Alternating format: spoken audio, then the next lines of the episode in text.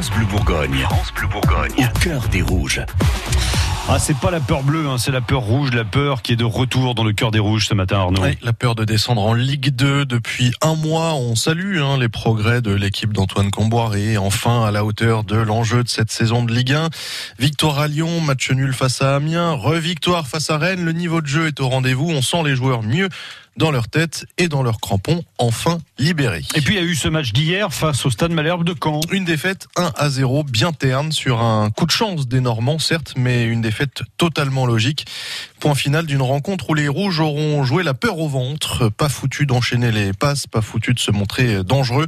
D'ailleurs, c'est sur une énième perte de balle que les Dijonais ont pris un but. Vraiment, hier, on a vu le DFCO retomber exactement dans les mêmes travers que depuis le début de l'année, avec les imprécisions techniques et tactiques qui vont avec, et l'incapacité à se rebeller. Mais niveau classement, ça donne quoi du coup? Ben, Ça donne que les Canets nous passent devant. On est donc à nouveau dans la zone rouge du championnat, relégable directement. Et si je vous parle de peur, c'est aussi parce que le calendrier dijonnais n'est pas des plus favorables. Dès le week-end prochain, il faudra aller à Nantes, qui vient de battre Marseille à Marseille.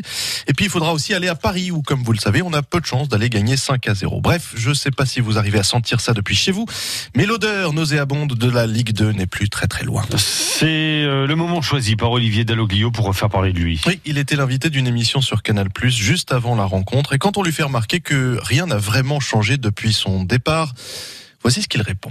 Rien n'a bougé parce qu'en fait, euh, il aurait fallu peut-être bouger un peu plus au mercato d'hiver. Euh, quand un groupe a besoin de peut-être un peu se, se renouveler, se régénérer, il aurait fallu peut-être amener deux, trois joueurs. Il fallait plus changer quelques joueurs que, que l'entraîneur Pour moi, peut-être. oui. Pour moi, oui, c'était plus euh, plus ça. C'est ce qui était d'ailleurs prévu et qui n'a pas qui n'a pas été fait. Voilà, ça n'a pas été fait dans, dans cet ordre-là. C'était pas une révolution, c'était de d'amener euh, d'amener une retouche qui aurait certainement permis à, à certains joueurs aussi de pouvoir euh, être soulagés. Voilà. Vous allez regarder? Ah, je regarde tous les matchs. Je regarde tous les matchs, ouais, ouais, ouais, bien sûr. Voilà, c'est un peu comme ça qu'on se console ce matin en se disant que l'ami Dalloglio a toujours un œil sur Dijon Mm. et d'ailleurs aussi sur la prochaine rencontre à domicile. La prochaine rencontre à domicile, c'est face à Strasbourg. Ce sera le samedi 11 mai. Et on vous offre euh, vos invitations ce matin, vos places pour aller à Gaston Gérard. On vous offre vos places tout à l'heure à 7h20. Suivez au cœur des rouges sur FranceBleu.fr. FranceBleu.fr.